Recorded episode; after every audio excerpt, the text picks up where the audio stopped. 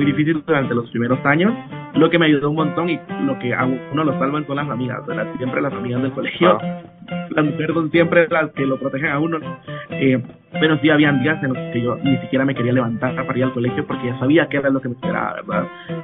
Eh, vamos a suponer, tú eres A positivo y una persona A negativo y le das esa sangre a, la persona, pero lo más probable es que se va a joder, pero si no se jode esa persona, esa persona se va a joder, se va a joder la persona y tu trabajo. Bienvenidos al podcast Cocubano número 394. Esta semana yo tengo un invitado que es una de las razones por las que yo comencé nuevamente a grabar Cucubano y es uno de esos invitados que yo quería tener aquí siempre, pero eh, no había podido tener. En el caso de él, la razón por la que no lo podía, no lo pude tener antes es porque no sabía dónde estaba. Yo eh, conocí al invitado del día de hoy, eh, a Fabián, Fabián Cardona se llama él. Eh, hace, bueno, hace muchos años atrás, hace 22 años atrás, y hace como 20 que no sabía de él, ni dónde estaba, ni qué estaba haciendo. Yo no me acordaba de su apellido y por lo tanto no podía buscar eh, información sobre él, pero yo hice una de las historias que yo hago todos los meses en Patreon. Por cierto, en Patreon estoy haciendo eh, historias todos los meses. Eh, generalmente hago una historia que la gente decide, ¿verdad? Tengo los títulos y la gente decide cuál quieren escuchar ese mes. Y además de eso estoy haciendo anécdotas cortas todos los días. Así que todos los días ustedes tienen una, una historia corta eh, en Patreon, patreon.com slash manolomatos. Eh, y pues allá las pueden escuchar. Pero yo estaba haciendo una historia hace como dos meses atrás, tres meses atrás, en donde contaba sobre un taller que yo tomé en Puerto Rico, que se llamaba Hombre Total. Y era un taller que eh, yo tomé en el año 2001, me parece.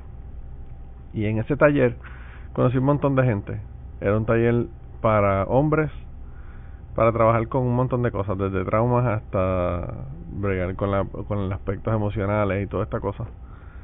Eh, y en ese proceso conocí un chico que a mí me impresionó muchísimo. Me impresionó muchísimo por sus habilidades y por sus eh, sus logros, ¿verdad? el chico era bailarín de ballet pero él eh, no veía o no ve todavía, ¿verdad? Obviamente. Y yo no podía entender cómo él podía bailar ballet sin, sin ver. Y bueno, eso es una de las cosas que él nos explica en este episodio del día de hoy. Y además nos cuenta cómo se quedó ciego porque él no, no es ciego de nacimiento. Él eh, en un momento de su vida él, él veía. Y nos cuenta de otro montón de cosas de su vida. Realmente Fabián, en mi mundo yo le digo que él es un hombre del renacimiento por todas las cosas que él ha logrado. Una de estas personas que uno los conoce y uno dice, ¿qué carajo yo he estado haciendo con mi vida? Porque el hombre tiene un montón de títulos universitarios, un montón de logros. Eh, recientemente estuvo bailando con, con el ballet, eh, un ballet de Rusia. Eh, bueno, de verdad que una persona increíble y, y más que todos los eh, todas las cosas que él ha logrado, ¿verdad? todos sus sus logros a nivel académico o a nivel de, de como como artista, ¿verdad? de su arte. Yo creo que lo más importante y lo, y lo que más me, me hace admirar a Fabián es que de verdad que es un tremendo ser humano. Eh, es una de estas personas que, que hacen que el mundo sea mejor. Así que yo no voy a hablar más mierda. Yo voy a ponerles la entrevista para que ustedes la escuchen y sean ustedes quienes juzguen eh, quién es Fabián Cardona y si, y si los impresiona tanto como me impresionó a mí, ¿verdad? Conocerlo en aquella época y, y pues ahora poder tener una conversación con él.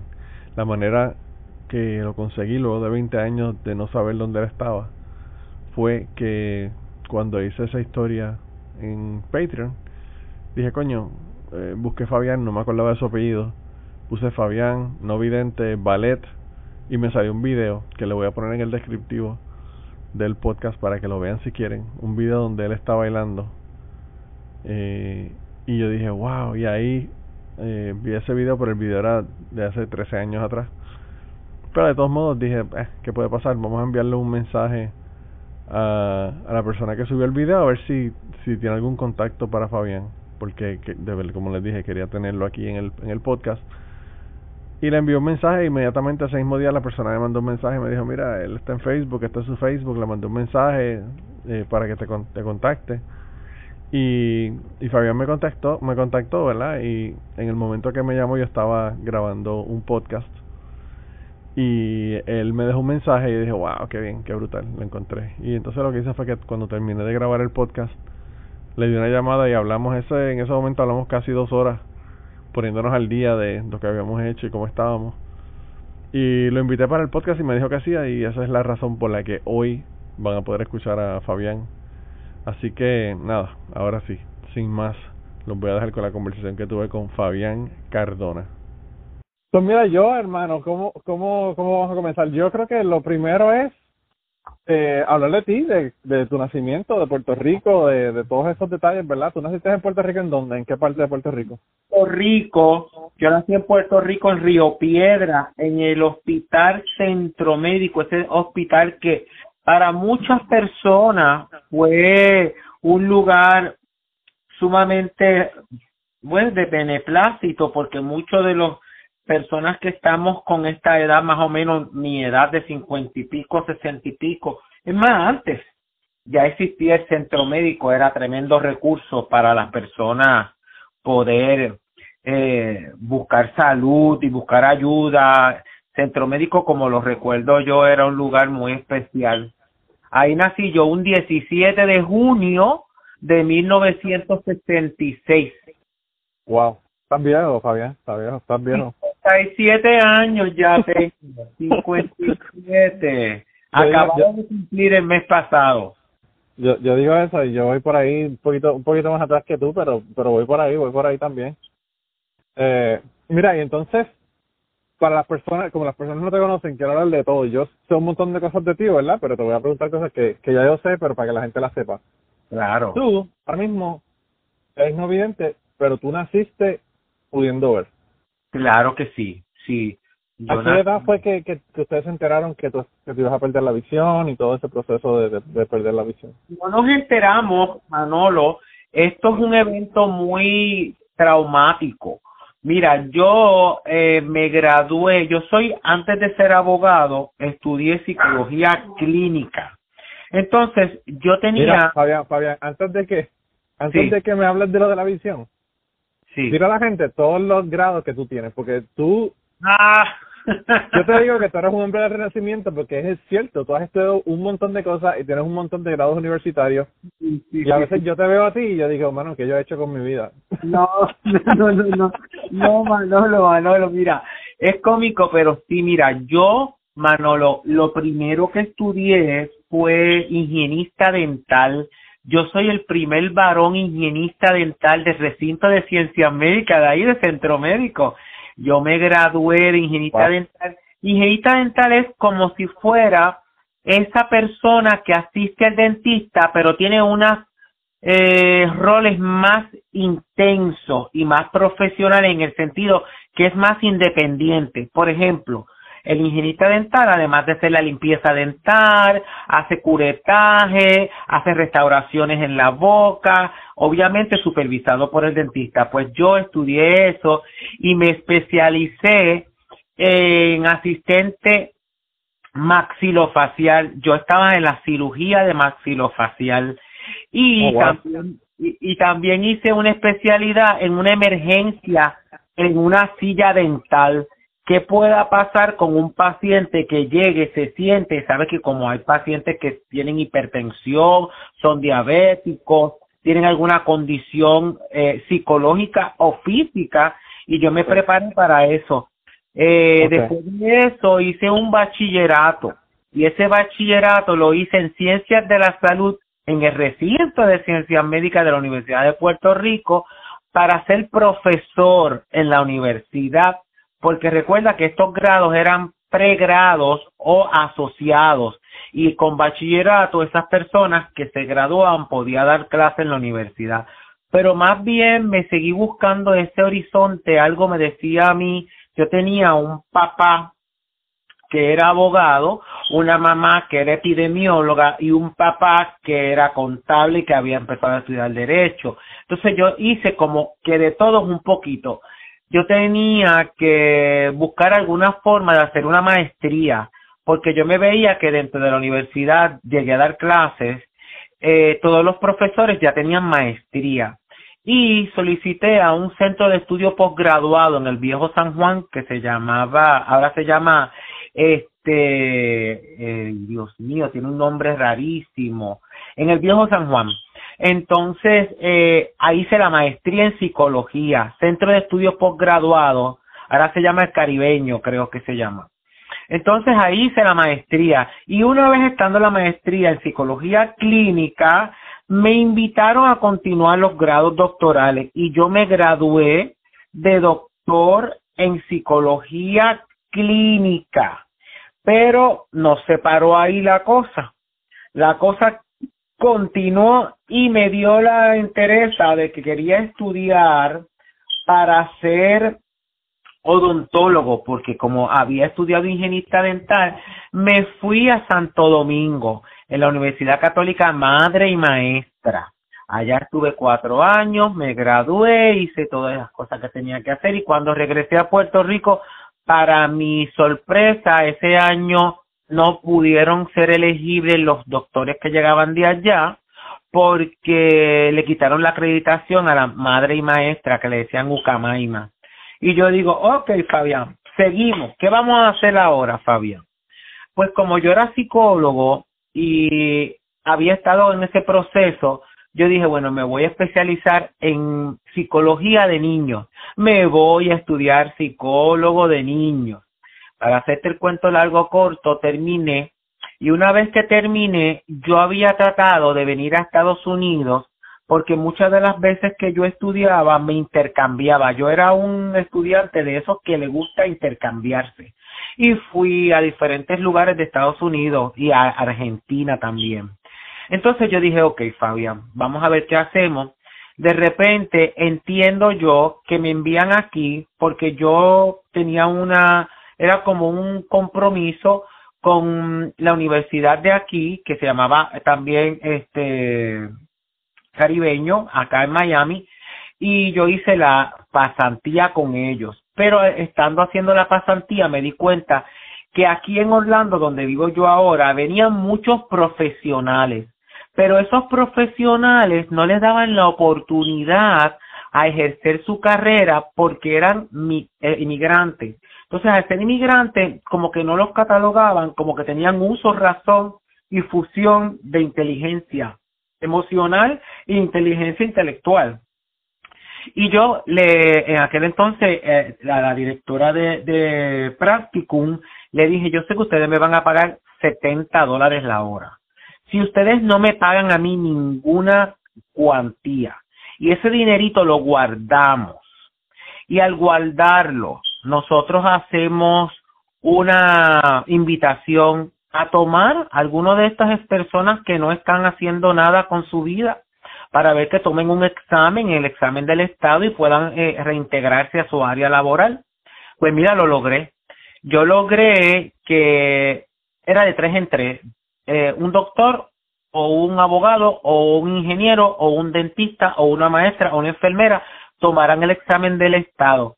Estando aquí en Florida, me dio con hacer, qué cosa, no sé por qué, otro bachillerato.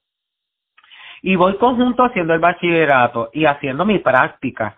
Y un miércoles de ceniza, voy a la iglesia y le pido a mi jefa, le digo a ella eh, que era miércoles de ceniza, ella era una jamaiquina y no era muy cristiana. Entonces yo le explico y le digo, I need to go to the church because today is the Ash Day, is the special day for Catholic person.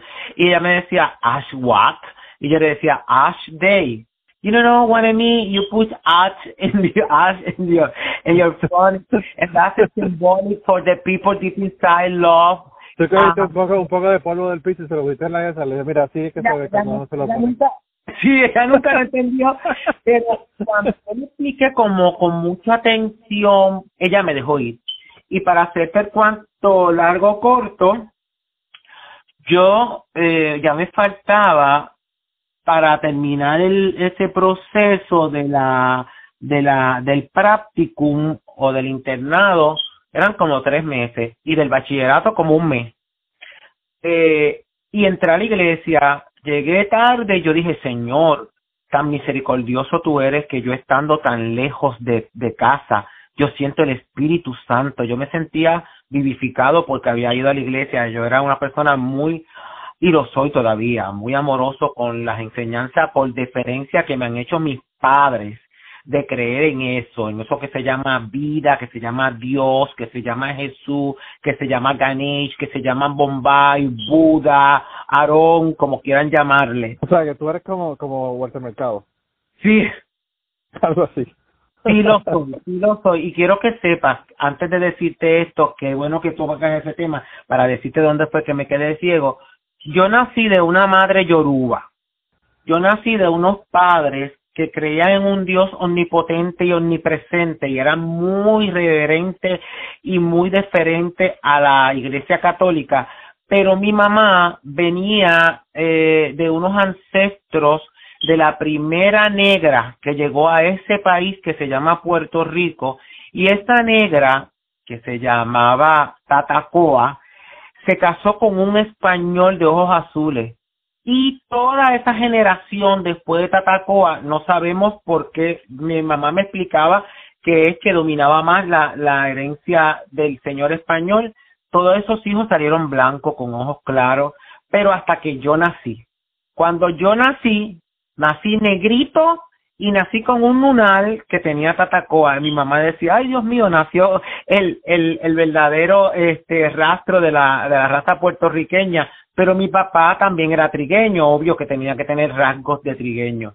Entonces yo tengo ese don, ese don de, de ser misericordioso, pero a la vez de ser multidisciplinario en el área religiosa. Porque yo lo mismo prendo un incienso con amor, que te prendo una vela con dignación, que te prendo un sajumerio por toda la casa para poder elevar ese espíritu de, de bonanza en mí. Y ese miércoles de ceniza, para seguir contándote dónde nos quedamos, fui a la iglesia y yo decía, Señor, gracias, gracias Dios mío, porque estoy lejos de la casa y yo aún aquí siento el Espíritu de Dios. Bueno, yo llegué y yo era muy observador, yo era muy visual, ahora soy más, más kinestésico y auditivo por mi ceguera. Y cuando yo estoy en la cola, yo me di cuenta que él a todo el mundo le fue diciendo del polvo eres al polvo será en inglés. Fue aquí en el Acemoran Boulevard, una iglesia católica que hay San Tomás de aquí, Santo Tomás de Aquino. Y cuando me tocó a mí, yo sí me fijé que al frente de mí había una señora gruesa y, y me llamó mucho la atención que lo escribo en mi libro porque la señora cuando respiraba, no sé si tú te has dado cuenta, que las personas cuando están un poquito sobrepeso respiran con intensidad y ella estaba haciendo como que y yo sí me conecté en eso. Cuando yo llego donde él, él me lo dijo en latín. Yo bajo la cabeza por esa deferencia y ese respeto a la iglesia y a mi Dios. Y cuando la subí, jamás vi. Un 17 de marzo de 1998, un miércoles de ceniza. Yo me había asustado un poquito, pero yo en diciembre había ido a España porque yo había visitado España muchas veces cuando bailé ballet, llegaba a Barajá como intermedio para ir de Barajá a Suiza, de Barajá a Japón, de Barajá a Australia, de Barajá a, Londres, de Baraja a diferentes partes, a, diferentes partes del mundo. Entonces, nunca me había bajado a, en España a ver España. Y mi mamá me había regalado, cuando terminé la, la carrera, de ir a España a visitarlo antes de para acá. Y cuando yo llego a España un día en la Plaza del Sol, en la, esa calle grande de la, en, la, en la calle del Sol, había una iglesia y yo entré, yo siempre bien estoico y bien, pues, con mi amor a la iglesia, el amor a Dios y a la enseñanza. Y entro y estaba dando la misa, me quedé en misa. Y cuando me quedé en misa, alguien tocó mi, mi regazo y me dijo, ay, yo todavía lo, me, lo, lo cuento y me, se me pone la piel chinita, me dijo, mucha gente te conocerá porque la oscuridad llegará a tu vida, pero los la visión, me dijo, la visión que tú tienes sobre el mundo y lo que tienes que compartir con el mundo, lo vas a compartir de una manera extraordinaria. Heme aquí, ese día que me quedé ciego en la iglesia, recordé, porque cuando yo me miré para el lado, yo tenía mucho respeto, porque hacía muchos años, cuando yo era más pequeño, yo era adorado del mago de Oz. Y me encantaba Dorothy por unos zapatos rojos que ella tenía y una vez fui a, esa, a, misa y, y, mi mamá me dijo, algo pasó que una señora tenía unos zapatos rojos con escarchita. Y yo le dije, mami, mami, mima, ella tiene los zapatos del mago de Oz. mi mamá me dijo, cuando llegues a casa, eh, vamos a hablar sobre el mago de Oz. Y el mago de Oz fue el que me rompió la boca y yo nunca me atreví más a ir a la iglesia a mirar qué zapatos llevaba nadie. Y en ese día que fui a España, la persona que se sentó al lado mío tenía una toga negra y yo mire, era una monja.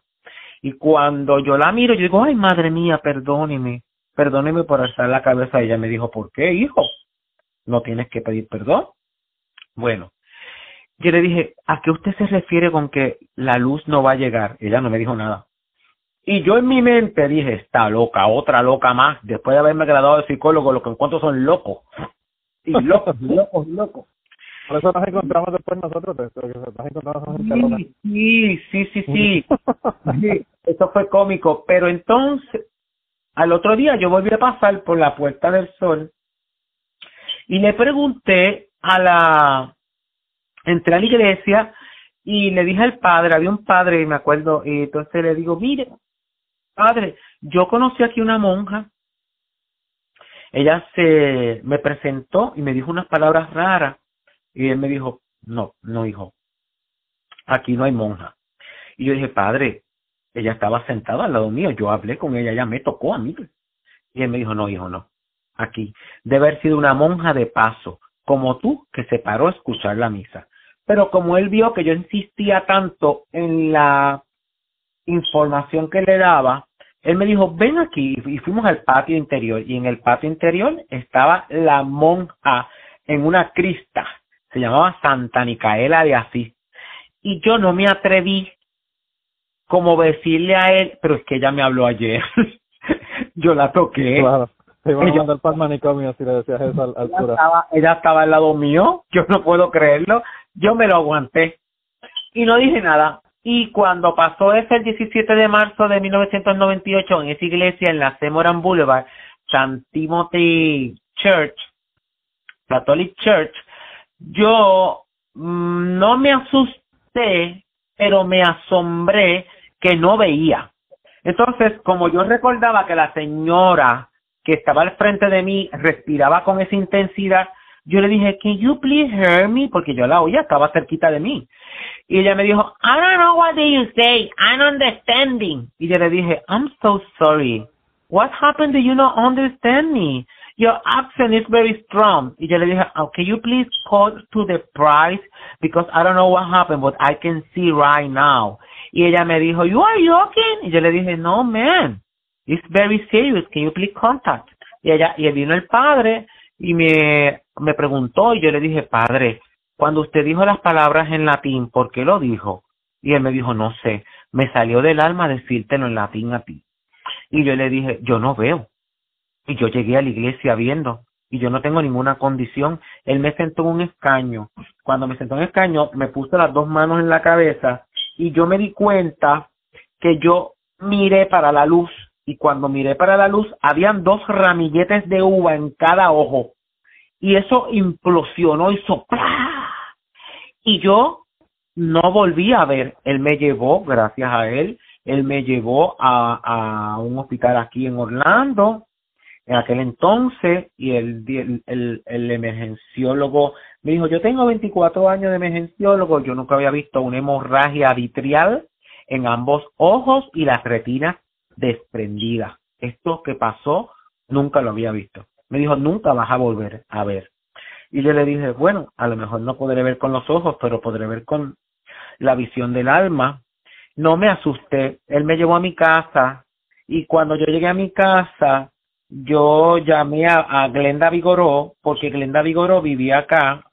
Eh, Glenda eh, era mi vecina en Puerto Rico, los Vigoró eran mis vecinos, y yo era bien amigo de ellos, específicamente de Vanessa. Pero Glenda estaba acá, y yo le dije, Glenda, algo me pasó, y me dijo, ay Fabián, tu vida es un drama. Y tantos dramas, porque tantos estudios. y yo le dije, pues esto sí, esto sí es un drama. Me quedé ciego. Dijo, ¿qué? What the fuck? Y yo, sí, me quedé ciego. No sé qué pasó. Yo estaba en una iglesia. Yo fui a, a, a miércoles de ceniza. Eh, ella me dijo, ¿qué vamos a hacer? Yo dije, pues no sé, déjame ver qué hago mañana si no te llamo porque necesitaré ir a otro médico o algo así.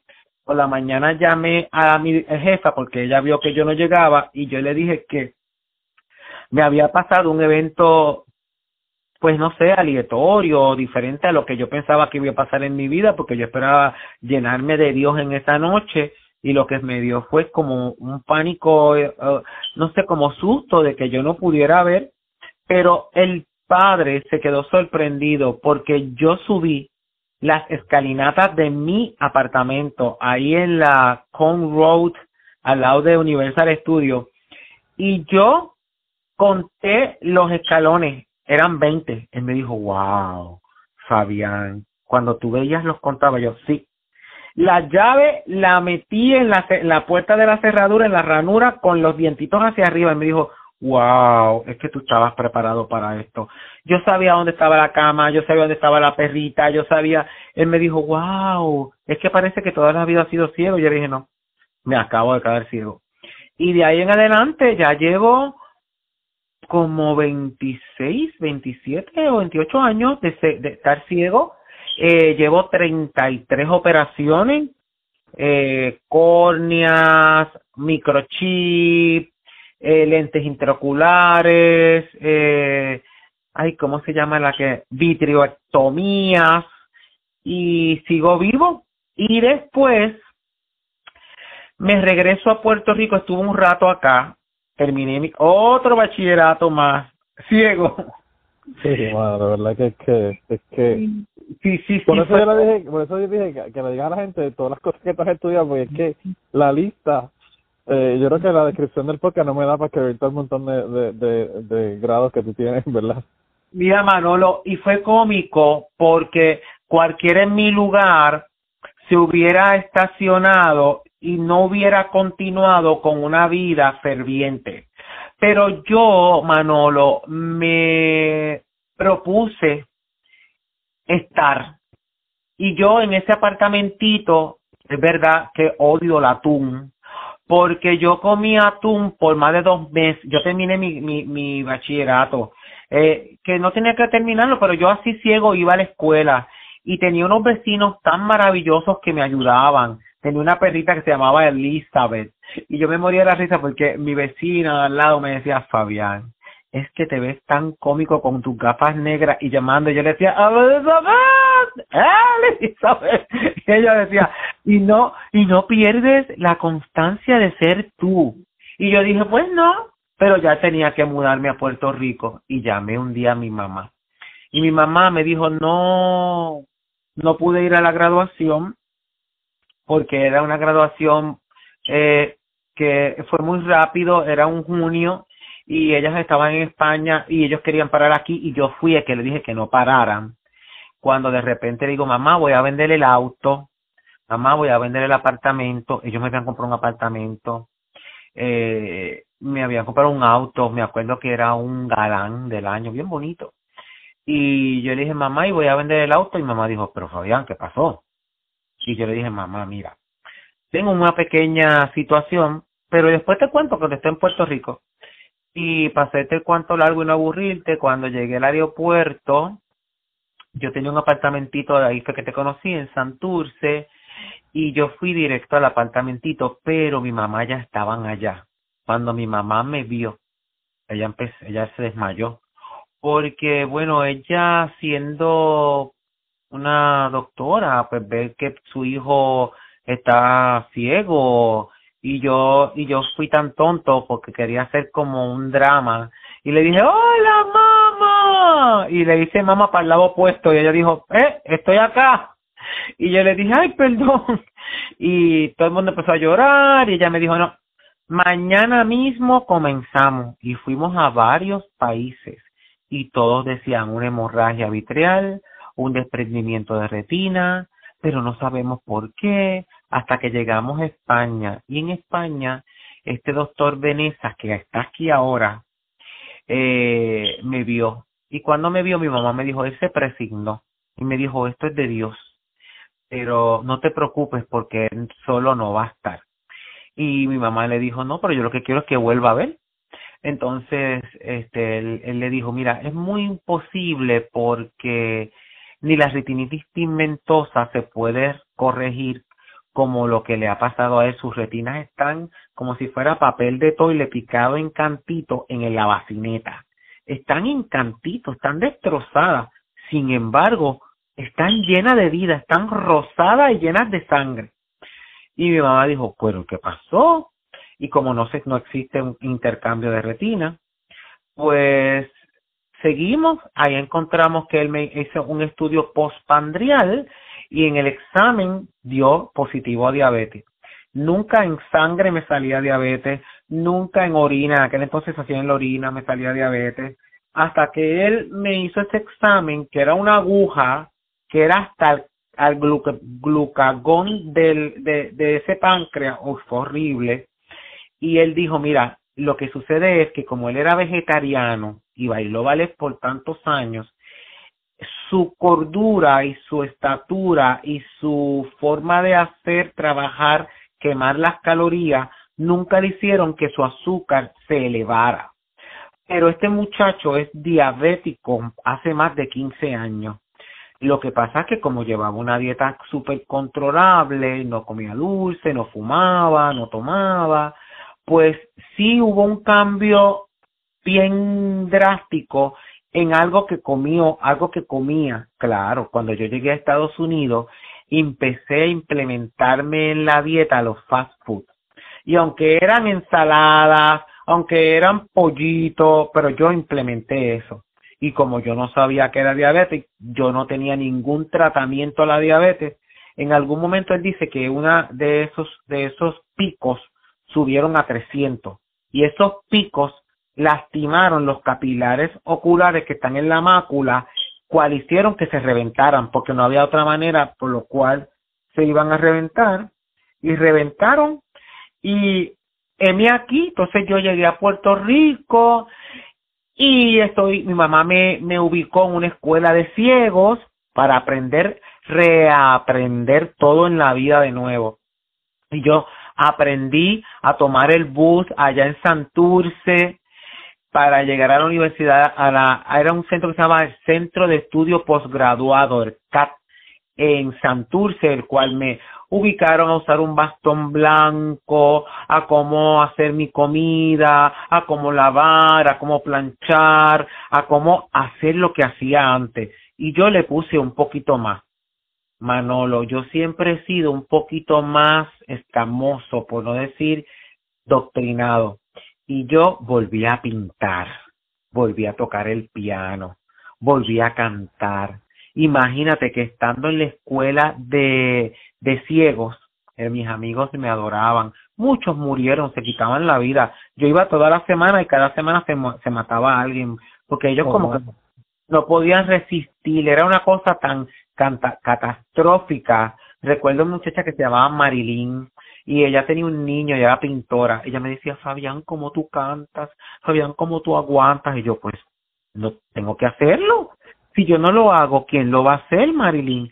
Y recuerdo que ella me dijo, yo no lo aguanto más. Y eso fue un jueves. Y un lunes, Marilyn no fue, y yo pregunto a la, trabajadora social, Marilyn no ha venido ni viernes, y hoy lunes no viene, y ella no vino, y ella siempre está bien temprano. Me dijo, Marilyn se quitó la vida, Fabián. Ella se ahorcó, y ella dejó una nota diciendo que, que tú la perdonaras porque, oh, me siento así, pero me dijo que tú la perdonaras porque ella no tenía la fortaleza que tú tienes y que ella quería que tú siguieras adelante y que por lo que ella hizo no te echaras para atrás. A mí me dio eso más ahínco. Yo iba todos los, yo iba ante tres días a, ese, a esa escuela. Fui los cinco días de lunes a viernes. Yo aprendí, ¿qué te puedo decir? A coser, yo aprendí a cocinar, hasta que un día un profesor, el director, eh, que era, no sé si todavía, yo creo que ya no existe en Puerto Rico, pero él era el secretario de personas, de las personas con impedimento de OAPI. Y él me dijo, Fabián, quiero preguntarte algo. Yo, dígame. Ay, después que no voy a hacer una pregunta indiscreta. Porque yo tenía, el, yo tenía el cabello bien largo. Tú me conociste con el cabello largo. es que tú estás cabrón, Fabián, porque tú me haces llorar y, y un minuto después me haces reír. De verdad que estás cabrón. Ay, sí. Qué cojones, mano. O sea. Eso está, eso está cómico porque mira. Soy yo aquí limpiándome las lágrimas y empiezo a reír porque me, me sale con eso. Está brutal. Así soy yo, mira. Entonces Manolo, él me dijo, oiga, usted eres una, eres una montaña rusa, hermano, contando historias, tan brutal. Me dijo, me gustaría estudiar. Y yo le dije, ay, no, señor, mire, yo tengo dos bachilleratos, yo tengo dos maestrías, yo tengo... No, no, no, no, no. Y ahí él me dijo, ¿te gustaría estudiar Derecho? Y yo le dije, ay, de todas las cosas que yo he estudiado, es lo único que no pensé y ahora sería el, menos por, para, para hacer eso, porque imagínense eso, hay que leer mucho, mi papá es abogado y se lo conté a mi papá. Mi papá me dijo, pero Fabián, te ayudamos. Yo le dije, déjame pensarlo. Manolo cogió el examen. Cuando fui a coger el examen me tocó con la ministra, con la registradora de la Universidad de Puerto Rico y ella como que me trató un poquito extraño porque ella diría, bueno, ¿y este qué va a hacer aquí en esta escuela? Pero para mi sorpresa, el mismo profesor me había, me había regalado estudiar un curso en Kaplan. Ahí todo fue en Santurce, al lado de Hombre Total, en el mismo edificio de Hombre Total. Entonces, este, tomé el curso y cogí el examen. Y cuando esa señora Manolo me decía la pregunta y yo le daba la respuesta sin ella todavía darme las alternativas, ella, ella decía, no puedo. Es increíble. Su capacidad es increíble. Es una capacidad increíble. Yo decía, señora, escriba bien lo que le estoy diciendo, que es lo importante. Fui la segunda nota más alta. No voy que me cuelgue por culpa suya. Sí. estar escribiendo lo que tenía que escribir. La segunda nota más alta de ese examen que se llamaba el LSIT y me solicitaron o me, me, me, me acudieron cuatro universidades de extranjero y, me, y de Puerto Rico todas, hasta una que ya todavía, no sé si todavía está, que era por Mayagüez, la de la de Hostos, pero me, la de Ponce, la de la Interamericana y la UPR. Yo me fui a la Interamericana porque era un cuadrado y me, se me hizo fácil aprender ese cuadrado y me dieron muchas, pero muchas de las cosas que yo quería me gané una beca presidencial y con esa beca presidencial, ahora vas a decir, ay Fabián, ¿qué más hiciste? Pues sí, yo ciego me fui a estudiar a Italia un semestre, ocho meses fui a Italia. Me encantó a Vascansi, Italia, y ellos me adoraron, me quisieron, me yo hablo italiano perfectamente y ellos me hicieron, yo me acuerdo que el primer día de clase... el, tú no solamente hablas italiano, ¿cuántos idiomas tú hablas? Hablo francés, inglés, español y un poco de yoruba. Italiano. Y, y yo ya recuerdo que el profesor dijo, el tutti studenti is no a copare la mia percorse perché frequentare molto l'università. Y yo le dije, scusi profe, han parlare molto bene l'italiano porque yo frequentare molto veces la università e mi papà e mi mamma a petele parlare molto veces le tita. Ahora sorry, me atele come quante le mie università. Y él dijo, ok.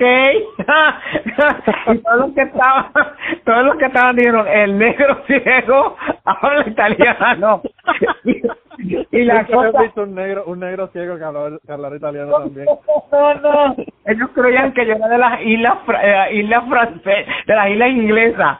Entonces, la cosa era que yo tenía el cabello largo y yo fui en un verano que era apoteósicamente caluroso, 107, 108, y yo me hacía dos moñitos, Manolo. Y yo iba al salón con dos moñitos, pero el calor era insoportable y todo el mundo, hasta un día una señora, me acuerdo, me dijo, eres tan genial y tan genuino que si yo volviera a nacer me gustaría ser igual que tú. Y yo le digo, ¿por qué? Me dice, ¿cómo te atreves a un salón de la escuela de derecho venir con dos colitas? Y yo, tengo calor no podía, era una, era una cosa que era insoportable. Tenía que decir, señora, perdóname, pero es que yo no me estoy viendo, yo realmente no sé cómo me veo. yo no me veo. No, mira, yo me recuerdo, yo recuerdo que yo iba, yo iba en sandalias, en mameluco. Ay, no, mi escuela de derecho para mí fue espectacular. Entonces, después de ahí fui a Inglaterra. Inglaterra en London, en, en a Italia fui a Vascansi, que es en Venecia. En Londres fui a Oxford y me trataron muy mal, muy mal, muy mal, muy mal. Y fue un semestre muy doloroso. En Italia hice varios amigos, inclusive me llevaban hasta discotecas a bailar. Pero en Inglaterra, yo creo que era por el acento, porque habían cosas que yo no entendía. Y aunque el inglés de Inglaterra es un poco similar al inglés norteamericano, había una secuencia, era una cosa rara.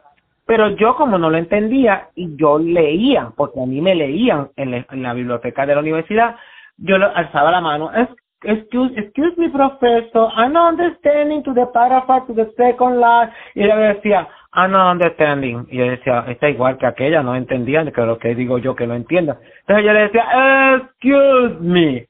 I'm not understanding to the paragraph in the notebook because y ellos creían que yo estaba riendo pero es que ese era el acento que ellos usaban bueno. Y pues. yo creo que esa fue bueno fue mi única vez en toda mi escuela de derecho.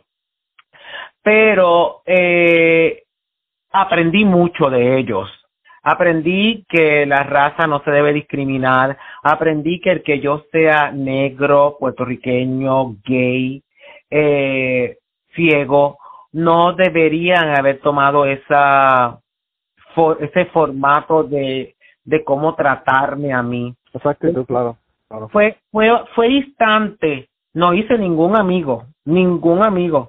Nadie me hablaba y yo no sé cómo yo, yo sobreviví. Después de ahí me intercambié a la Sorbona, a Francia. Ah, ahí fue entre medio de Italia y eh, este Inglaterra. Era entre medio de los dos, porque a veces eran como buena gente, a veces no eran buena gente. A veces me decían que hablaba francés como patois, a veces me decían que hablaba francés excelente, que tenía un acento muy sexy.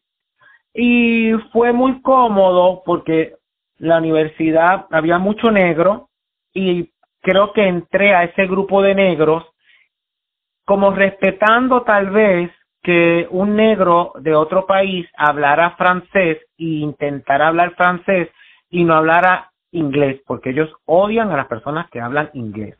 En lo general, ellos no les gusta que hablen inglés, prefieren mejor que hables español. Pues. Y para culminar, me quedé un semestre en España y me enamoré. Eso fue para mí el mejor, la mejor universidad de intercambio. Yo hice la doble titularidad en mi programa. Yo soy abogado en, en todos esos países y fue algo espectacular porque hasta me dieron una semblanza eh, me gané me gané un diploma. Yo yo tengo mi diploma de la Complutense en Madrid. Como si hubiera estado los cuatro años de derecho en Madrid. Y eso lo hizo el, presidente de la universidad. Me amaron me dieron una beca. Ellos me llevaban a a museos de ciegos para que tocara. Ah y qué no hice yo que pues como bailaba ballet, bailé ballet a la universidad, bailé flamenco, eh, yo creo que me enamoré, pero no sé si me enamoré con la cabeza o con el corazón, porque llegó un momento que cuando ya te acababa de venirme para Puerto, regresarme a Puerto Rico, yo como que sentí que Roberto era una persona que yo debería conocer para entender que aunque estuviera ciego, yo seguía siendo gay y tenía algo que mostrarle al mundo, que era que era capaz de hacer todo lo que hacen las demás personas que pueden ver. Porque las personas que pueden ver tienen una pequeña limitación y es que discriminan. Los que no vemos, nos paramos y hacemos el ridículo y no nos importa porque no vemos lo que nos ven. Pero, Fabián, te, tengo, te tengo que corregir, hermano. Tú has hecho más que probablemente el 90% de las personas que pueden ver en el mundo. Yo, verdad. Has viajado el mundo, has estudiado un montón de cosas, bailas ballet y has bailado, bailado en todo el mundo. Hermano, ciego todavía sigue bailando ballet. Sigo bailando ballet. Acabo de bailar con ballet Rusia.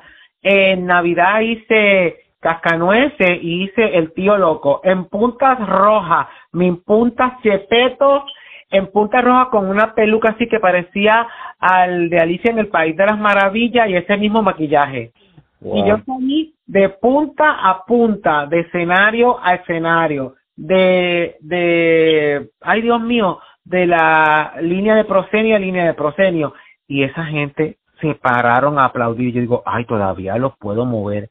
Así que yo digo que de todo en la vida yo he podido lograr, pero me di cuenta que Roberto no era la persona correcta porque Roberto me dijo, quédate conmigo. Y yo amaba y sigo amando a mis papás que aunque estén fallecidos, yo los amo.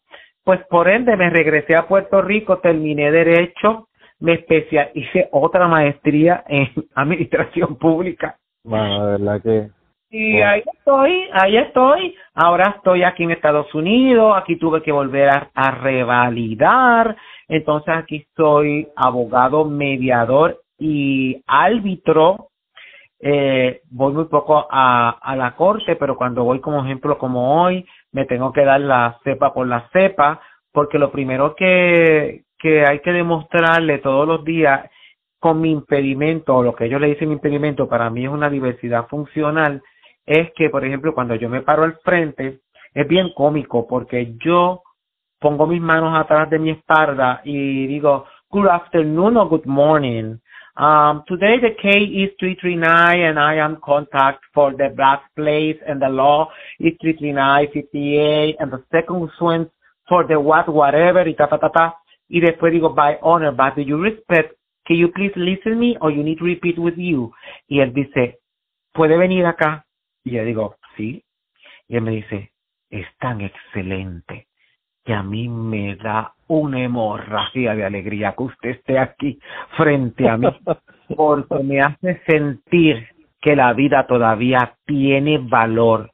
Y sin embargo, yo pienso que para mí sí tiene valor, que, que, no, que no te vayas a sentir que no estoy diciendo que no soy positivo, pero yo encuentro tan poco aprecio a mi continuidad, que por eso fue que escribí el libro Travesía en la Oscuridad, para que la gente estuviera a la par, que yo era una persona tan normal como otro cualquiera, que a los 33 años de mi vida perdí la visión por este efecto secundario de la diabetes y se llama retinopatía diabética y esa retinopatía diabética me dio poliopitis, me dio eh, otra cosa que se llama glaucoma y pues mis ojos han ido deteriorándose, pero mi ojo cáutico o mi ojo del medio o mi ojo tal vez pro, proactivo ha co-creado un ser humano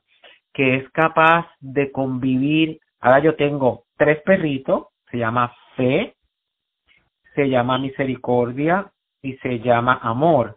Pero Fe tuvo siete perritos y yo tengo siete bebés aquí en la casa, el cual Oh, yo tengo wow. biberón, yo tengo que limpiarlos, yo tengo que darle compota y a eso le suma que tengo dos gatitos. Una se llama una se llama Paz y la otra se llama Vida, Life and Peace, es que lo tengo que traducir.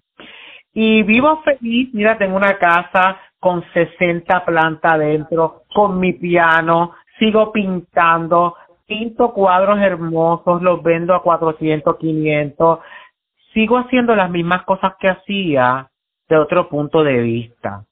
Y lo único que me falta, que me han hecho esas con preguntas y yo la he contestado firmemente y claramente, es terminar mis 57 años, tal vez hasta lo que Dios quiera, con una compañía. Y yo pienso que una compañía mucho es intolerante el conocer, pero como decía Maslow, el psicólogo, que esa pirámide de Maslow, arriba lo primero que decía era que teníamos que tener sexo, sexo, sexo, sexo, pero para tener sexo no hay que tener una persona porque te conoces tu cuerpo y sabes tan, y ahora hay tantas cosas que realmente no hace falta ese congénere para poderlo hacer. Oye, ya, ya los, los chamaquitos ya no están teniendo sexo. No, hay, hay gente, yo el otro día yo pasé una vergüenza porque me dice, este, no sé por qué ella me preguntó, yo le dije, ah, en el ballet, entonces era, él es un chino y él es el que me, yo bailo ballet en punta, por ende yo no bailo, yo no agarro a las chicas, sino que la, a mí los chicos me agarran y tengo que mantenerme bien delgadito para que no pesarle. Y entonces él me estaba diciendo, ay, pero si usted no pesa, ay señor, ay doctor, él no sabe ni cómo decirme. Y en una él me dijo, doctor, dígame una cosa, yo, ajá. Y yo tengo 26 años y yo digo, ajá y me dice, sus ojos son tan lindos, sus pestañas son tan largas. Yo le digo, ajá, soy gay, pero mira, yo realmente no busco una relación de un día ni nada de esas cosas. Tampoco miro que sea que tenga 26 años. Y él me dijo, no, yo soy asexual. Y yo dije, ¿qué? ¿Qué? ¿Qué? A los 26 años. Él dijo, yo preferí no tener sexo porque con tanta contaminación y con tanta afección y con tanta aberración sobre lo que es la sexología, yo me quedé con las ganas de conocer. Y yo le dije, sin embargo, yo conocí personas, me di la oportunidad de conocerlas, y eso lo escribo, lo digo en el libro, porque por eso me conocí que era gay, porque Manolo, yo a los 12 años fui a, mi mamá estaba haciendo su especialidad aquí en, en Boston, Massachusetts, en la Universidad de Lower, y yo fui a un colegio católico este, interno, Oliver Catholic School, y conocí un muchacho, y yo decía, ¿Mm? Fabián, y yo rezaba el rosario, me espetaba como los estigmas de Cristo, ese rosario, y yo, ay, no, no, pero ¿por qué? ¿Qué me pasa? Y ese muchacho se quitaba la camisa y yo decía, Jesús Santísima, Jesús Santísima, Jesús Santísima. Hasta que un día, wow. Chacho me dijo a mí, vino donde mí, y me dijo, tú me agarras la camisa porque estaba jugando baloncesto, porque era más grande que yo. Y yo le dije, ah, pero con tantas muchachas que habían al lado mío. Y él me dijo, tú me agarras la camisa. Y yo le dije, ah, sí, sí, cómo no, todo hombre. Y yo, yo no sé si poder hablar. Yo decía, pero, bueno, y ese muchacho me hizo a mí comprender que era gay. Y yo se lo conté a mis padres a los 12 años. Nunca salí del closet hasta los 27. Y ese día mi papá se sentó y me dijo, bienvenido te amamos, te respetamos. ¿Cuándo, ¿Cómo que se llama el joven? Y yo le decía a Germán, ¿cuándo vas a traer a Germán a la casa? Germán será bienvenido aquí en nuestra casa.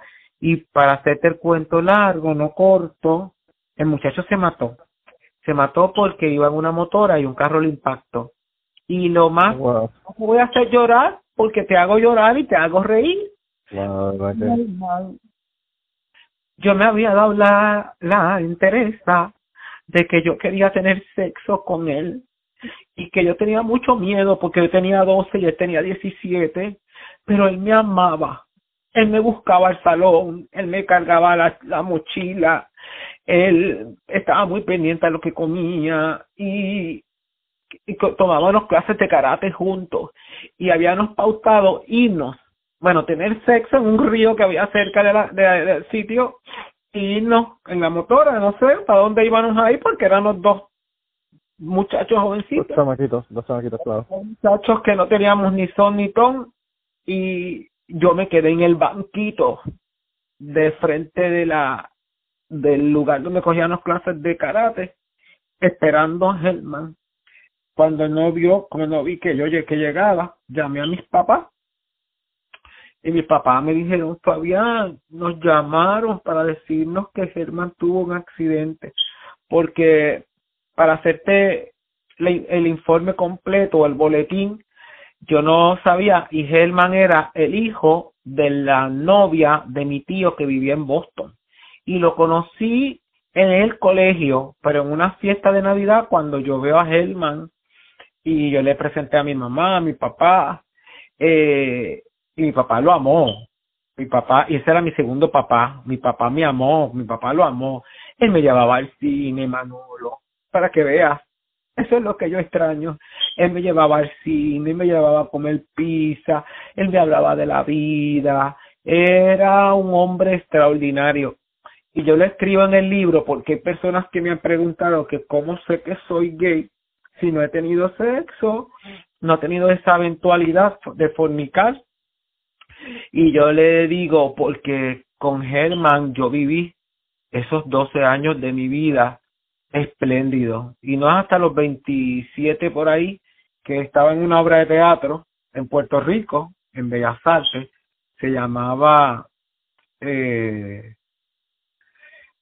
ay, ¿cómo se llamaba esa, no, esa, esa, esa obra? Una obra muy buena, era con, con muchos artistas y muchas, muchas actrices, este, eh, era como el bodibel de Juana la Negra, que era de Ponce, y yo hacía de un travesti que salía, ese es lo único que yo hacía, eh, y de ahí también conocí a Lidia Echevarría, que era mi vecina, eh, salía yo de un lado al otro y decía, este totep para este bichet, pero como era un gay, imagínate, vestido de mujer, el teatro de Bellas Artes se, se quería caer porque la gente le, le gusta la morbosidad y la... Claro, claro, claro. Sí, ese es el humor boricua. A veces eso me jode la vida, pero ese es el humor que tenemos a veces los boricuas. Y sí, es el humor negro. Y nunca me olvido que la señora Lidia Echevarría me dijo, muchacho, te esperan días de gloria eres un actor innato. Qué bonito. Entonces yo hablando con ella, nos hicimos como en los ensayos y cosas hasta que por casualidad vivíamos yo en la L en la L14 y ella en la M22. O sea, en la misma urbanización y no no sabíamos, yo no sabía que ella vivía ahí.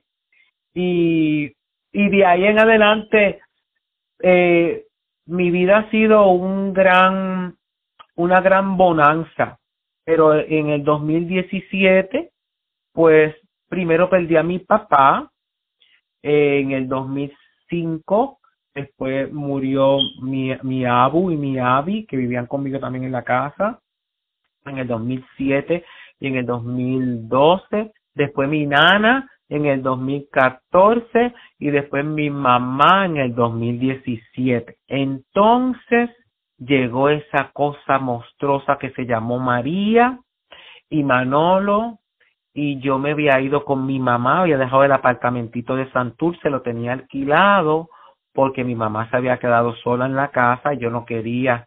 ¿En qué podía ayudarla? Pues todo el mundo piensa lo mismo, pero sí, la ayudaba muchísimo. Yo tenía mis tareas de, en mi casa y, y mi mamá eh, estaba muy feliz pero un, un 26 de mayo del 2017 ella se acostó a dormir, ella como siempre, que ahora si tú me ves, Manolo, tú dices, Fabián, que mucho te pareces a tu mamá, me pongo las sortijas así grandototas como ella, uso Chanel, no uso perfume de varón, uso Chanel, el perfume de mi mamá, y ella, ella salió del baño y me dijo, oye nene, ella me decía, ella me decía muchas cosas para hacerme reír. Me decía, oye, nene, mira, papito, mañana vamos a llevar la perrera municipal, porque yo tenía cinco Yorkies, la perrera municipal para que le hagan un cortecito y nos vamos tú y yo al spa. Y ella se quedó conmigo viendo la televisión, después se, se fue a acostar y su cuarto era un secreto, ella no dejaba pasar a nadie, ella tenía sus santos, ella era muy, muy, Dios mío, devota de sus santos. Y ella me dijo, entra papá, entra, quédate conmigo. Y yo dije, mamá, mima, ¿pero por qué? Y ella me dijo, ay papá, yo tengo que decirte tantas cosas, yo estoy orgullosa de ti, de todo lo que tú has logrado, de cada show que hiciste, de cada sitio que has ido a bailar, de todo lo que has aprendido, pero prométeme algo. Y yo le dije, sí, mi lo que tú quieras. Me dijo, prométeme, ah, imagínate que tu mamá te diga eso, prométeme que tú vas a conocer a un hombre maravilloso, un hombre como tu papá. Y yo me metí como debajo de la almohada, yo no sabía, yo no quería salir, porque yo decía que tu mamá te está diciendo eso es una falta de respeto para mí. Pero ella me dijo, no te avergüences porque yo te tuve nueve meses en la barriga, yo sé quién tú eres.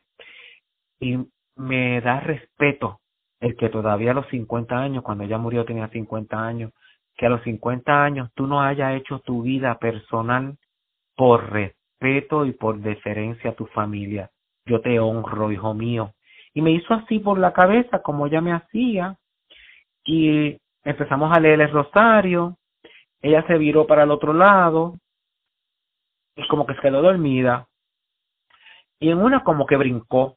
Y yo le dije, Mima, estás brincando, estás bien, es una, es un nightmare. Y ella no me habló. Y yo le dije, Mima, Mima, estás bien. Y ella tenía la mano para, todavía parece, estaba dormida, pero tenía la mano como, me apretó la manita. Y yo dije, Mima, ¿estás bien? Y lo único que yo escuché que ella dijo fue como bendiga o te bendiga o algo de bendiga. Y se murió. Y no, yo no sabía qué hacer. Yo, yo le hice este CPR, le puse la pastilla de nitroglicérida debajo de la boca, le di jugo de manzana, llamé al 911. Yo, yo, un ciego hizo tantas cosas que yo dije, yo estaba preparado para vivir con mi mamá y estar en su momento final, que cuando vinieron los paramédicos me dijo, señor, ella iba para alguna actividad.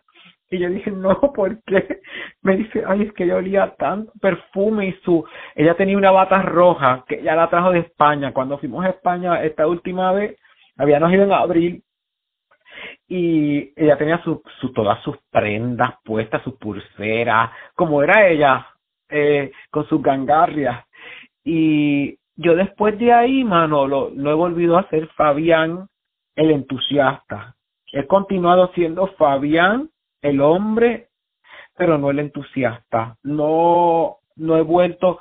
Mira que te digo que bailé esta, este, esta Navidad pasada con Ballet Rusia y fue un honor muy grande porque la develación de cómo ellos se comportaron conmigo frente a un público inherente y una popularidad sobre buscaron cosas que hasta cuando yo empecé a bailar y fue algo tan bonito pero a mí no me causó una gran impresión porque vivo día a día vivo hoy por hoy y me respeto a mí mismo por ser el ser humano que soy y por sacar todas esas herramientas que mis padres me dieron, mis dos papás y mi mamá y mi nani. Eh, a veces yo estoy aquí y yo los, los bienes son bienes de Fabián y los viernes yo tejo, los viernes yo pinto, los viernes yo hago cosas que otra persona que tal vez está en la casa un viernes se pone a, a pendicular y no hacer nada yo, Ay, hermano, si, si la gente lo que se pasa en TikTok ahora y con los reels de Instagram, la gente no hace nada, la gente ni siquiera, ya hasta las series de televisión a veces la gente ya ni ve porque es demasiado larga no quieren ver una hora de, de cosas, lo que quieren ver son videos de 15 segundos. La gente no tiene esa particularidad, yo lo hago. Yo ahora mismo estoy siguiendo una una una que se llama este Príncipe Azul que es de unos chinos me encantan las series chinas, porque hice a Madame Butterfly después de Ciego. Después de Ciego, Manolo, cuando yo regresé a Puerto Rico, mi mamá me dijo, ponte una meta. Esa señora, ponte una meta. Y yo dije, Mima, yo no voy al teatro de nuevo. Fabián, y hice con Ernesto Concepción y varios otros artistas, él fue mi galán, hice Madame Butterfly, que es una geisha un hombre que se viste, un hombre chino espía que se viste de mujer para poder recaptar toda la información de esta de esta persona que se llama Messier Gallimard, que es un defector francés para la guerra.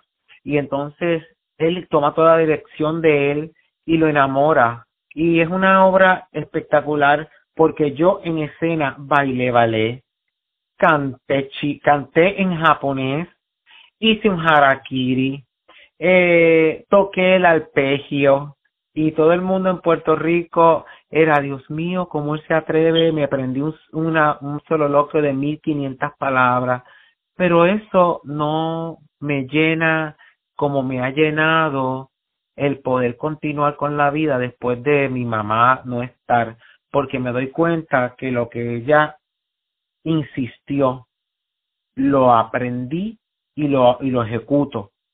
Solamente lo único que te puedo decir que me de, que me, me, me transformo y te revelo frente a ti este podcast es que me hubiera gustado conocer a un hombre que tuviera la capacidad de entender qué es estar ciego y no para qué estoy ciego, porque nunca me pregunté por qué, para qué estoy ciego.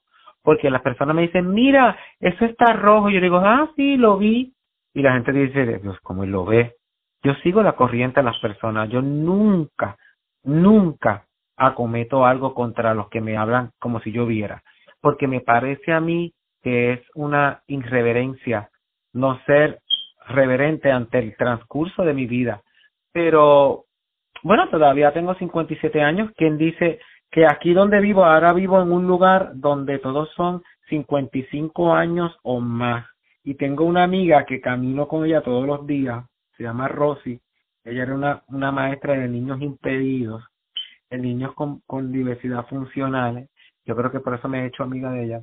Es comiquísima, porque ella me dice, ay, Fabián, te va a tocar un viejo de 77 años. Yo digo, ay, mejor, porque así lo único que hacemos es jugar este bingo, cantar, jugar, jugar monopolio. Y ella, ella, ella se echa a reír y me dice, Fabián, qué buen trabajo hicieron tus papás.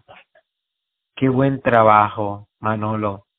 Y salté a la parte donde te conocí, pero sabes que esa parte fue cuando regresé de ceguera de aquí de, de Florida. Esa parte, esa parte lo que yo voy a hacer es que la voy a contar al principio. Yo, para que la gente tenga una idea, la razón por la que yo te volví a contactar fue porque me acordé de ti. Sí. Y me acordé de ti luego de 20 años. Después de 20 años. Y, y me acordé de ti después de 20 años porque fue que te perdí la pista, porque yo me mudé para Estados Unidos y llevo acá un montón de tiempo, ¿verdad? Sí. Eh, pero pero nosotros nos conocimos en unos talleres en San Juan, de los que les conté al principio. Eh, y, y yo, hay varias cosas que quería decirte. Yo te he dejado hablar, hermano, porque a mí me encantan los invitados que uno no tiene que sacar las palabras con cuchara. Oh, no. Y la historia es fascinante, por eso es que quiero, quiero hablar contigo. Para que tengas una idea, mi podcast, yo dejé de grabarlo en abril.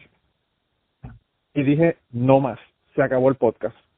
Porque se me estaba haciendo difícil conseguir invitados por un montón de cosas, ¿verdad? Y decidí abrir el podcast porque se me había quedado hablar con un montón de gente que quería tener mi podcast. Tú eres una de esas personas. Así que tú eres en parte la razón por la que comencé a grabar el podcast de nuevo y voy a seguir grabándolo. Gracias. Pero quería decirte, primero que nada, que tienes que volver, hermano, porque es que está cabrón. eh, hay tantas y tantas cosas que obviamente en una hora no se pueden cubrir. Así que tengo que darte una invitación para que hagas la parte 2 de Fabián. hacemos. Cuenta conmigo que lo hacemos. Y si quiere contamos ese grupo especial de hermanos de hombre total, el cual era un lugar donde yo tuve catarsis, ¿sabes? Porque yo llegué y yo estaba tomando ya los cursos de ciego en el CAT, en el Centro de Transición del Trabajo ahí en Sí, Santurce. yo me acuerdo, yo me acuerdo. me daban una oportunidad porque yo lo escribí en el libro. Travesía en la oscuridad, lo que remota es que hubo gente dentro de esta travesía que no estuvo de acuerdo en que yo estuviera ciego. Me trataron igual, me hacían sentir igual, me invitaban igual, me hacían sentir que era un hombre cabal, pero también conocido personas como en mi propio trabajo que a veces no me presentan un papel, por ejemplo, me dicen, es que él no lo ve. Y yo le pregunto, ¿y usted me hizo la injerencia de poder enviármelo para que mi máquina me lo pueda leer?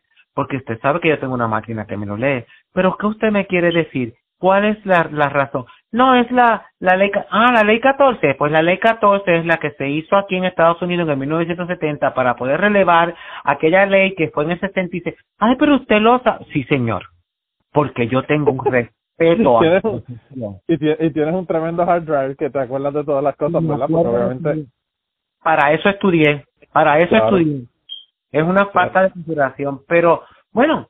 Mira, mira Fabián, cuando yo estaba en la, en la universidad, yo tenía un profesor que estaba que estaba dando una clase, ¿verdad? Y había un, muchacho que era ciego y tenía, tú sabes, las maquinillas estas que vienen para escribir braille.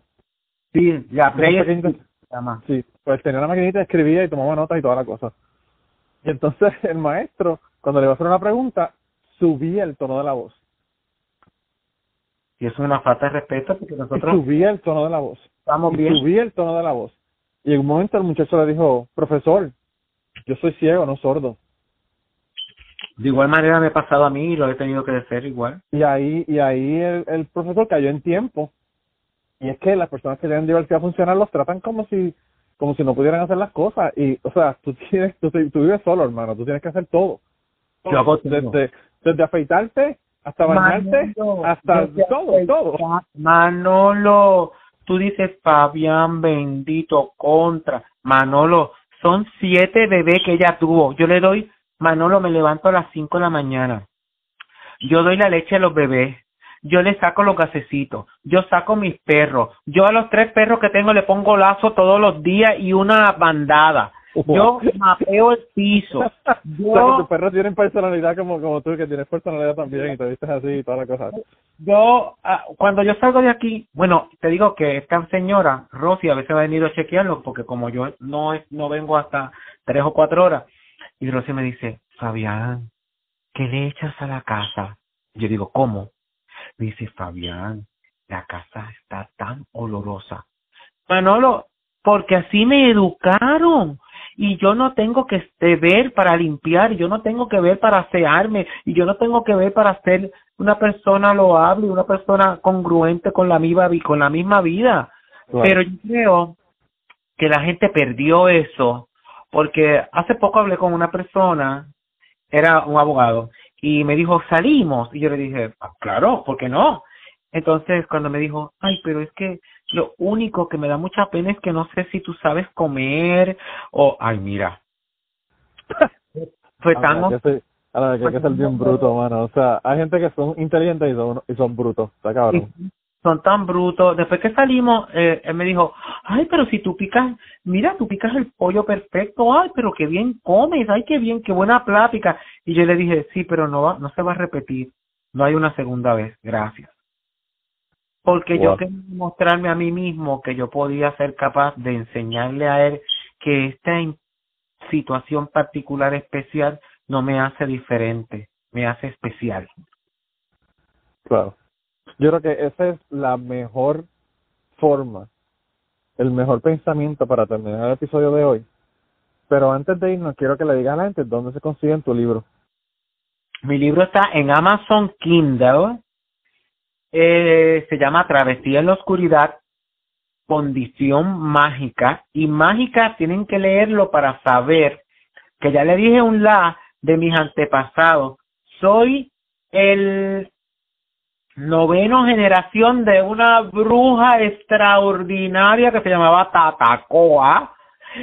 Y la condición mágica, porque ha sido mágico todo esto que te estoy hablando, el volver a cantar, el volver a tocar el piano, el volver a pintar, mañana pinto, mañana pinto un cuadro porque esta señora que se llama Rosy cumpleaños mañana y le pinto un cuadro para su cumpleaños.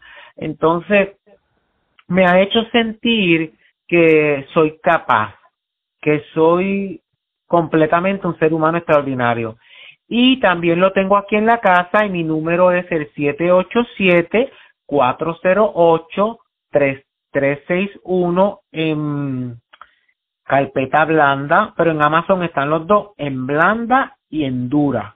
El carpeta dura es un poco más sofisticado eh, y mucho más fácil para guardar. El otro es más pequeñito. Así que a la orden y mi Facebook es Fabián punto Fabián Cardona. Fabián Cardona. Ok, de todos modos, todas esas cosas yo las voy a poner en la descripción del episodio para que las personas que la quieran buscar vayan allá y le den un clic y lleguen directamente a donde quieran llegar.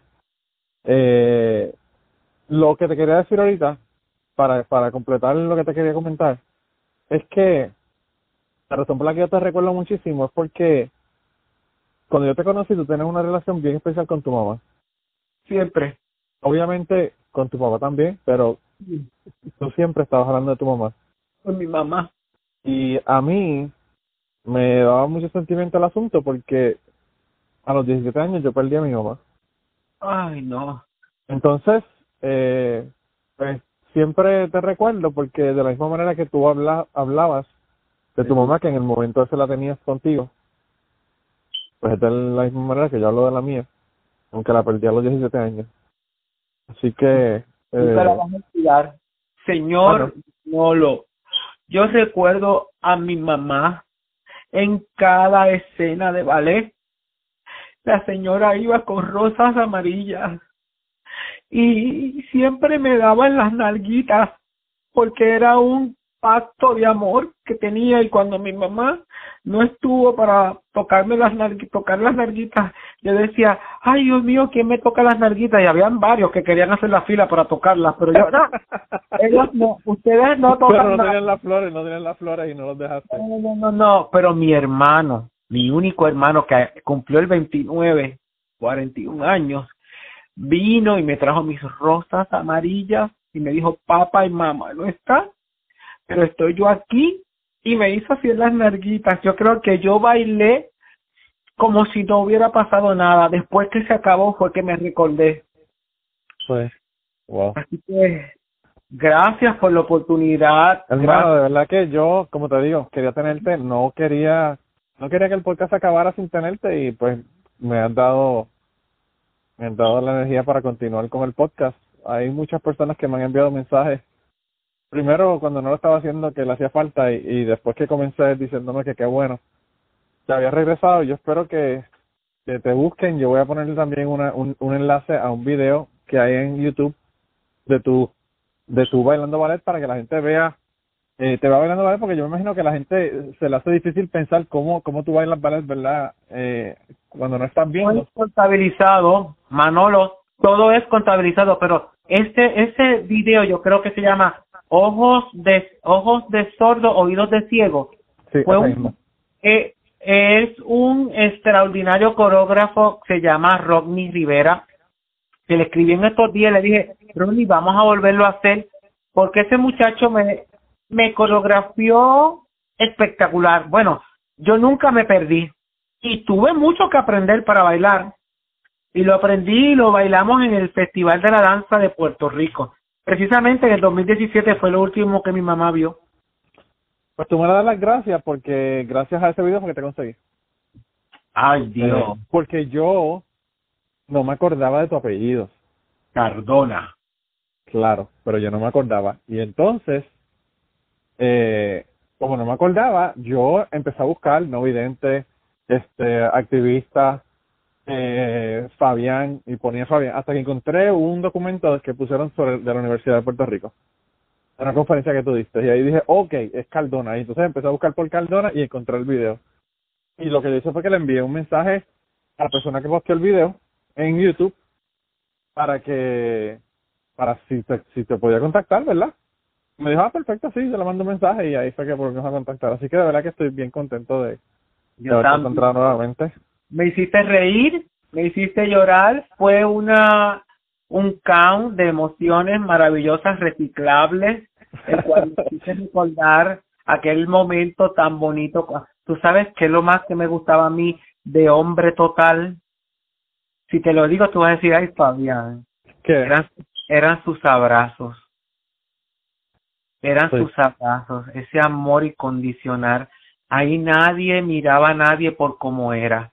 Ahí todos éramos hombres. Había, había una camaradería bien, bien chévere, Bien bien linda, chévere. bien linda. Eh, de verdad que fue tremenda experiencia, tremenda experiencia. Así que nada, gente, con, con, eso entonces lo vamos a dejar hoy. Vamos a vamos a decirle a Fabián que lo dejamos aquí eh, con una con un bookend, pero que regresamos de nuevo, ¿verdad? Para la segunda parte en otro momento. Yo yo te contacto y grabamos otro.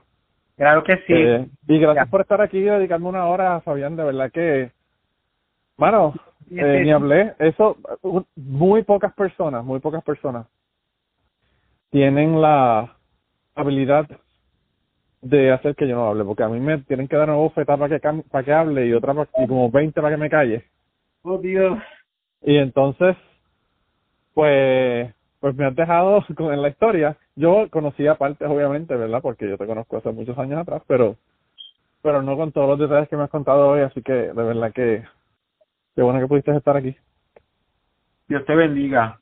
Y buenas noches a todos los que nos han escuchado y a los que nos van a ver y un abrazo de sol y una sonrisa de mar. Y pónganse a, estudiar a ser pendeja porque le están perdiendo el tiempo en TikTok. ya se dieron cuenta de todas las cosas que uno puede hacer si uno le dedica el tiempo a, a mejorarse uno mismo, ¿verdad? bueno, hermano, un abrazo, cuídate un montón. Cuídate mucho y buenas noches. Buenas noches a todos. Amuna. Y antes de terminar el podcast del día de hoy, queremos dar las gracias a las personas que nos han ayudado, ¿verdad?, para hacer el podcast posible. Eh, la primera persona que quería agradecerles a Raúl Arnaiz, que me hizo el logo de Cucubano. Eh, Raúl Arnaiz lo consiguen en patreon.com slash Raúl Arnaiz y allá pueden ver sus trabajos. Realmente Raúl es tremendo artista. Y además de eso, la canción del podcast la canta Maida Belén con Rafi Lina en la guitarra y Kike Domenech en el 4. Queremos darle las gracias también a ellos por permitirnos utilizar la canción para el podcast. Además de eso, a mí me consigues en patreon.com slash Manolo Matos o me consigues en Twitter como Manolo Matos y el podcast lo consigues como Cucubano Pod. Así que por allá nos puedes enviar mensajes, nos puedes decir eh, que nos quieres contar historias, te puedes autoinvitar a participar en el podcast siempre estamos buscando invitados nuevos que tengan historias interesantes, así que no, no dudes en llamarnos si tienes una historia que nos quieres contar. Y nada, espero que pasen una semana increíble y nos vemos prontito.